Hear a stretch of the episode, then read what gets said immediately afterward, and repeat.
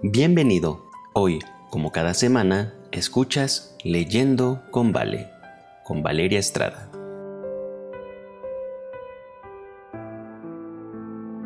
Hola, ¿qué tal? Bienvenido una vez más a este podcast Leyendo con Vale y qué privilegio es saber que en este momento, en esta hora, has decidido enriquecer tu vida espiritual escuchando la lectura del capítulo número 14, Construyendo los muros, del el libro Atrévete a pedir más de la autora Melody Mason. Pasos prácticos para el fortalecimiento espiritual, parte 1. Y estaremos meditando en el versículo que se encuentra en el libro de Isaías, el capítulo 58 y el versículo 12, que dice, Y los tuyos edificarán las ruinas antiguas, los cimientos de generación y generación levantarás, y serás llamado reparador de portillos, restaurador de calzadas para habitar. Al viajar por los países del tercer mundo, he presenciado los efectos devastadores de la desnutrición quienes están desnutridos sucumben a cualquier enfermedad que se les cruza, no importa cuál sea. Sus cuerpos simplemente no pueden lidiar con cualquier tipo de ataque físico porque no tienen el alimento adecuado y se han debilitado.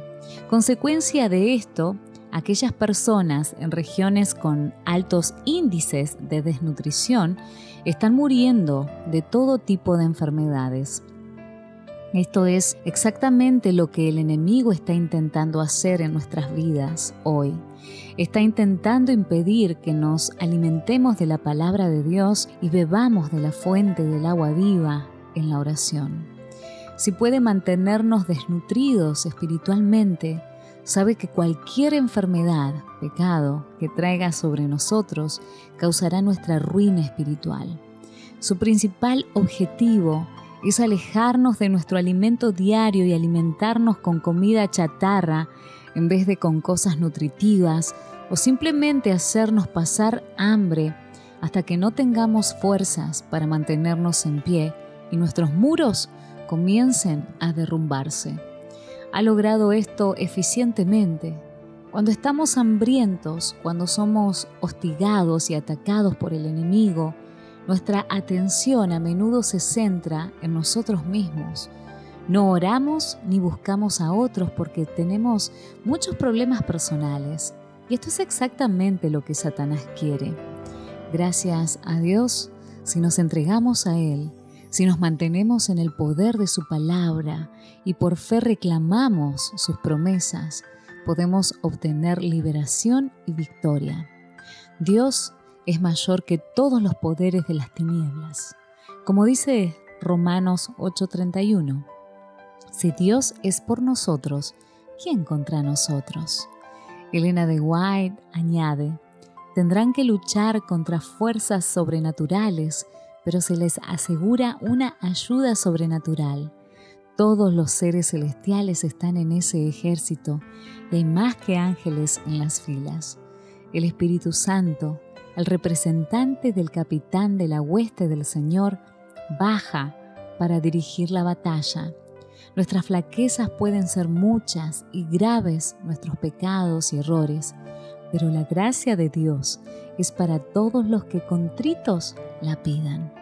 El poder de la omnipotencia está listo para obrar en favor de quienes confían en Dios. La clave para la victoria es aprender a fortalecernos en el Señor, porque Él prometió que peleará por nosotros. Forma un plan de batalla. En capítulos anteriores he hablado acerca de la necesidad de tener murallas fuertes, de la importancia de la fortificación espiritual y de las muchas grietas que le dan al enemigo acceso a nuestras vidas. Ahora es momento de actuar Ahora es momento de tomar nuestras armas espirituales y comenzar a cerrar aquellas aberturas y fortalecer nuestras murallas una vez más. Este proceso de reconstrucción de nuestras murallas espirituales no se dará de la noche a la mañana. Será una batalla y requerirá perseverancia. Y repito, no es algo que debamos intentar lograr hacer por nuestros propios medios, pero con las fuerzas de Dios y con las herramientas que nos ha dado, podemos tener éxito en reconstruir nuestras murallas espirituales y fortalecerlas. Así que comencemos. Elige tu objetivo. Antes de que comiences a orar, necesitas saber cuál es tu objetivo. Es decir, debes saber exactamente qué estás intentando lograr. Por eso, segunda de Corintios 13:5 nos dice, examinaos a vosotros mismos, tomar tiempo para hacer una evaluación exhaustiva del corazón no solo es importante, sino crucial para lograr la victoria espiritual. Al pensar en tu objetivo de batalla, escribe lo que sea que Dios traiga a tu mente Puede ser una grieta de las que mencioné en el capítulo anterior, o puede ser que necesites orar y pedirle a Dios que te muestre tus puntos débiles específicos. Recuerda que a veces aún las cosas buenas pueden convertirse en una grieta si permitimos que se interpongan entre nosotros y Dios. Así que lo que puede parecerles inocente a otras personas puede ser una grieta real en tu vida. Esta lista es solo entre tú y Dios. Puedes compartirla con tu cónyuge o compañero de oración si lo deseas, pero el objetivo principal es que sepas dónde comenzar en el estudio de la Biblia y la oración. Levanta tu espada. Lo más efectivo para alcanzar la fortificación espiritual será que te aferres a las promesas de la palabra de Dios por fe, por medio de la oración. Una vez que sepas dónde están las grietas en tu muralla espiritual, será hora de que levantes tu espada. El alma debe atrincherarse por la oración y el estudio de las escrituras. Jesús, armado con estas armas, hizo frente al astuto enemigo en el campo de batalla y lo venció. Podrás orar con confianza y fe aumentadas cuando puedas tomar la Biblia en tus manos y elevarla a Dios diciendo, aquí está tu promesa, la reclamo para esta grieta específica en mi vida, tú no mientes y yo no te dejaré hasta que cumplas tu palabra. Martin Lloyd Jones, un ministro protestante galés, de principios de la década del 40, cuando habló acerca de la importancia de reclamar la palabra de Dios en oración, escribió, No dejen tranquilo a Dios, persíganlo sin descanso, por así decirlo, con sus propias promesas. Díganle lo que dijo que iba a hacer. Cítenle la escritura. Esto lo complace. Dios es nuestro Padre y nos ama y le gusta escucharnos reclamar sus promesas, que repitamos sus palabras diciendo, en vista de esto, puedes refrenarte. Esto llena de satisfacción el corazón de Dios. Sí, a Dios le encanta que oremos así. Él quiere que pidamos grandes cosas de Él. Y se nos dice que cuando venimos a Él a confesar nuestra pecaminosidad, indignidad, él contestará. El honor de su trono está en juego por el cumplimiento de su palabra, porque Él no puede mentir. Aquí hay algunas promesas poderosas para comenzar, pero recuerda, no solo oramos y reclamamos las promesas de la Biblia, también debemos actuar. Estas son las oraciones que Dios responderá y la liberación vendrá victoria para quienes confiesan sus pecados. Primera de Juan 1.9, Hebreos 7.25. No hay pecado tan grande que Dios no pueda manejar. Él envió a su Hijo para que podamos encontrar liberación y victoria, sin importar lo que hayamos hecho. Si deseamos ser perdonados y liberados, el regalo es nuestro. Solo tenemos que reclamarlo. Cuando confesamos nuestros pecados, también es importante que abandonemos esos pecados y busquemos caminar por un nuevo rumbo. No podemos hacer esto por nuestra propia fuerza, pero Dios nos ayudará cuando nos apoyemos en Él. Victoria sobre nuestros ídolos. Ezequiel 36, 25 al 27 y Jeremías 24, 7. Es importante recordar que si queremos la victoria sobre los ídolos en nuestras vidas, no debemos deshabituarnos de ellos de a poco. Debemos destruirlos, quitarlos por completo de nuestras vidas para que no tengan más acceso a nuestros corazones como hizo el joven rey Josías cuando comenzó a reinar en los días del antiguo Israel. Puedes leer su historia en el libro de Segunda de Crónicas 34. Victoria sobre las adicciones. Lucas 18 y 27.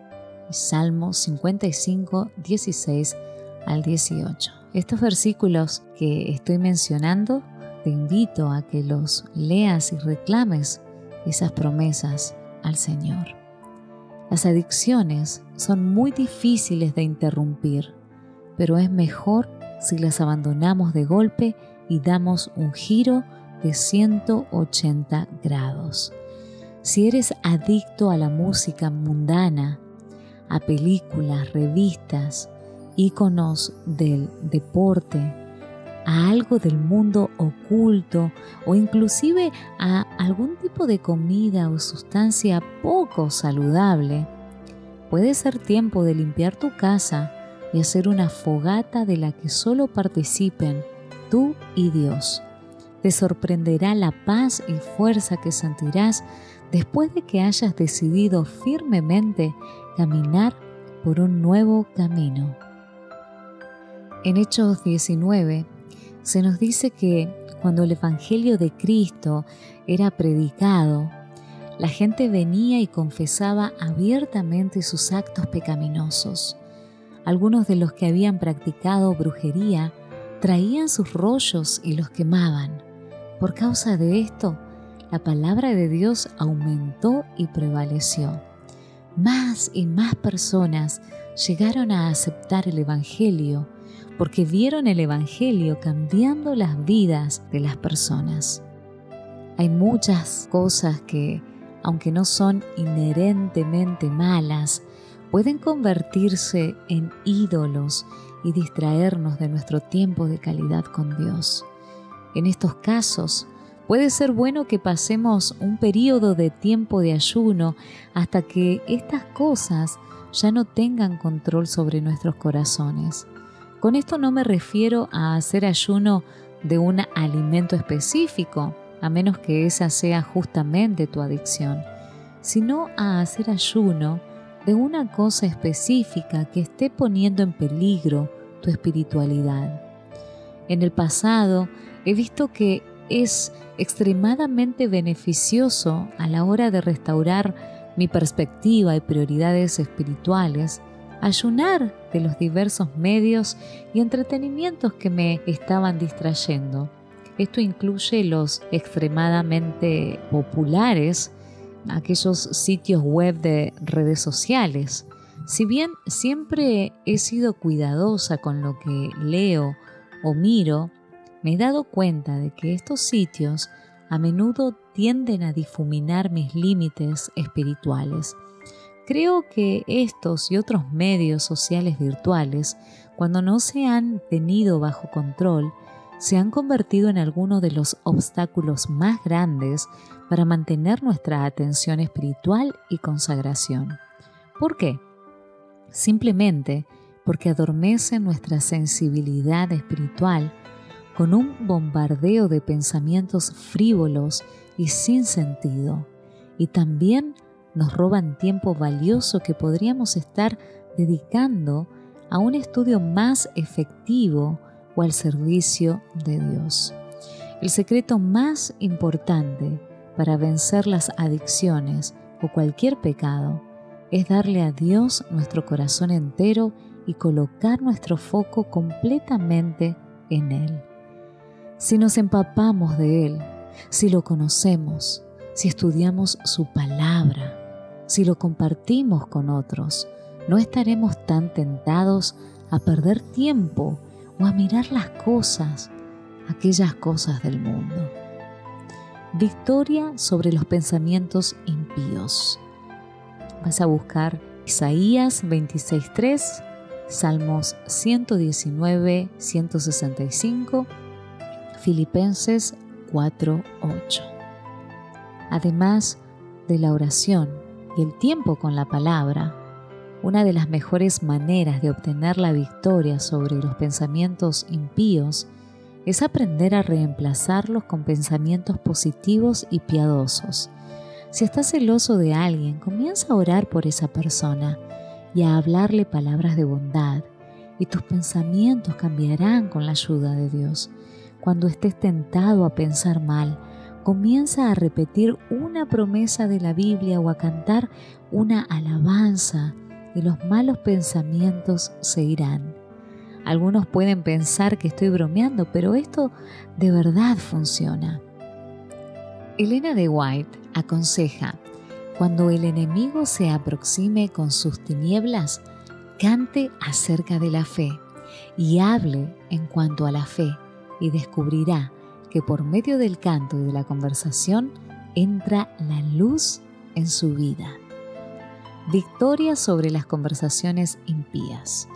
Para esto buscarás Isaías capítulo 6 versículos 5 al 7, Efesios 4, 22, 23 y 29. Si siempre estás quejándote de algo, habla palabras de agradecimiento cada vez que estés tentado a rezongar. Desafíate a ti mismo para pasar dos semanas reemplazando cada palabra negativa o impía que estés tentado a hablar por palabras de agradecimiento o alabanza a Dios. Antes de que lo sepas, desarrollarás un nuevo hábito de morderte la lengua antes de quejarte, chismosear o defenestrar a otras personas y verás más claramente todos los motivos que tienes para alabar a Dios. Recuerda, cuando hablamos negativamente de la vida y de otros, influimos de forma negativa en otras personas y Dios nos hace responsables de los efectos multiplicadores que tienen nuestras palabras. Victoria sobre los comportamientos impíos. Buscarás el libro de Romanos, capítulo 12, versículos 18 al 21 y Primera de Corintios 10, 31. Nuevamente, reemplaza las conductas impías por hábitos piadosos. Amontona ascuas de fuego sobre la cabeza de aquellos que te ofenden. Sobre todas las cosas, pídele a Dios que te dé pureza en tus motivos y acciones y pureza de corazón aun si nadie te está mirando. Después de todo, Dios está mirando. Si no podemos aprender a vivir por principios piadosos y a caminar con la integridad, ahora, para la gloria de Dios, no podremos hacerlo cuando vengan tiempos difíciles y pruebas reales. Por eso el espíritu de profecía nos dice, el arrepentimiento comprende tristeza por el pecado y abandono del mismo. No renunciamos al pecado a menos que veamos su pecaminosidad. Mientras no lo repudiemos de corazón, no habrá cambio real en nuestra vida. Victoria sobre las relaciones impías. Buscarás en el libro de 2 de Corintios, capítulo 6, versículo 4, el libro de 1 de Samuel, capítulo 16, versículo 7. Si estás en una relación impía, a menudo es mejor cortar el vínculo y alejarse, por más difícil que parezca. Si sigues transigiendo en esta área, lo más probable es que te enfrentes a un desastre espiritual en el futuro. Cuando hablo acerca de las relaciones impías, me refiero a aquellas fuera del matrimonio, Si ya estás casado en yugo desigual, entonces tu tarea es hacer lo mejor donde estés dentro de ese matrimonio y esperar y orar para que tu influencia gane a tu cónyuge incrédulo a favor de la verdad. Lee Primera de Corintios 7, eh, que habla de este tema en mayor profundidad. Hagas lo que hagas, no juegues con fuego. Busca consejo cristiano si es necesario. Pídele a Dios que cambie tu corazón y te dé un nuevo amor por Él y que encuentres amigos que te animen en tu caminata espiritual. La carne puede ser débil, pero Dios promete darnos fuerzas y al acercarnos a Él encontraremos que provee más satisfacción que cualquier relación humana. Victoria sobre las preocupaciones mundanales. Colosenses 3, del 1 al 3 y Romano 12, 1 y 2. Recuerdo la antigua canción escrita por Helen Lemmel. Fija tus ojos en Cristo, tan lleno de gracia y amor, y lo terrenal sin valor será a la luz del glorioso Señor. Bueno, me dieron ganas de cantar este pedacito de esta canción tan hermosa. Fija tus ojos en Cristo, tan lleno de gracia y amor, y lo terrenal sin valor será a la luz del glorioso Señor. Y espero que también la hayas cantado conmigo. ¿Y sabes qué? Esta es la mejor forma de vencer las preocupaciones mundanales. Mirar a Jesús y darle todas las llaves de tu corazón. Y al hacerlo, haz un ayuno prolongado de las cosas del mundo. Apaga el televisor y mantente alejado de las redes sociales, de los centros comerciales o de cualquier otra cosa que te empuje hacia el mundo hasta que los vínculos que te unen con él quedan rotos. Recomiendo que tomes tu Biblia y tu diario y vayas por un día a algún lugar solo, con Dios en la naturaleza es maravilloso para ayudar a reenfocarte en las prioridades celestiales. Victoria sobre los baluartes satánicos. Para esto vas a leer en el libro de Segunda de Corintios, capítulo 10, versículos 3 y 4, Salmo 40, 2 y 3.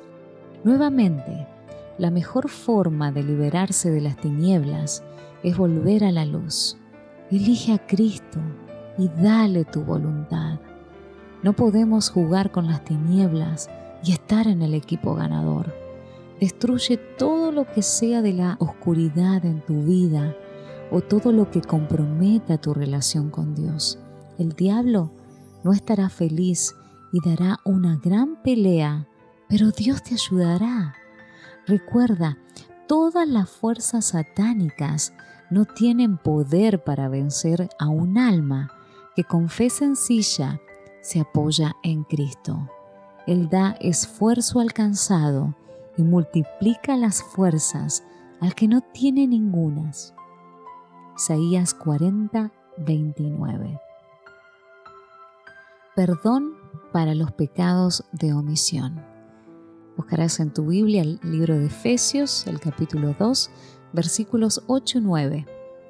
Es importante recordar que así como Dios perdona nuestros pecados y luego nos da fuerzas para caminar por otro rumbo, sin importar cuántas buenas obras hayamos hecho, estas obras no nos salvan ni nos salvarán.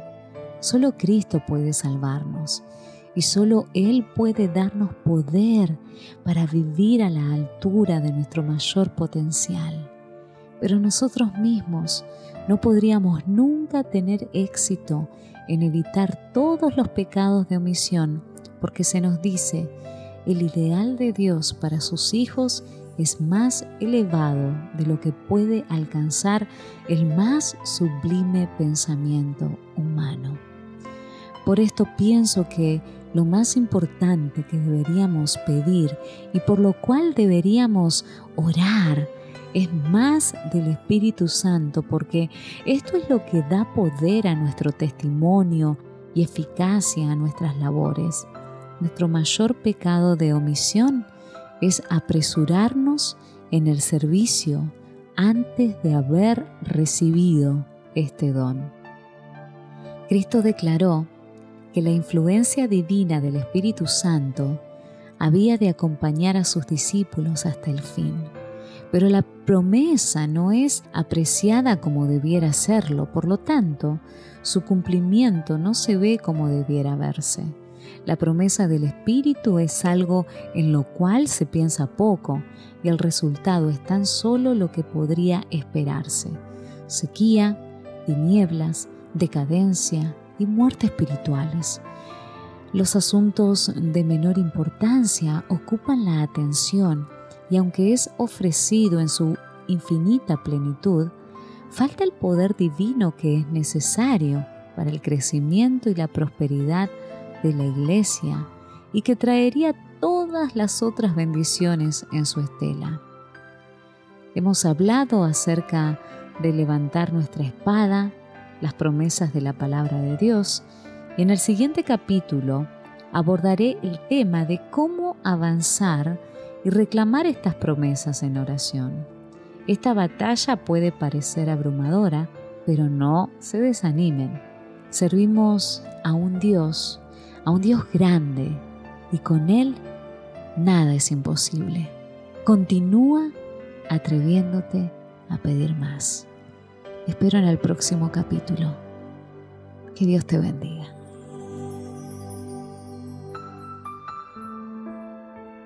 No olvides compartir este podcast con familiares y amigos. Seamos canales de bendición y juntos, cada semana, continuemos leyendo con Vale.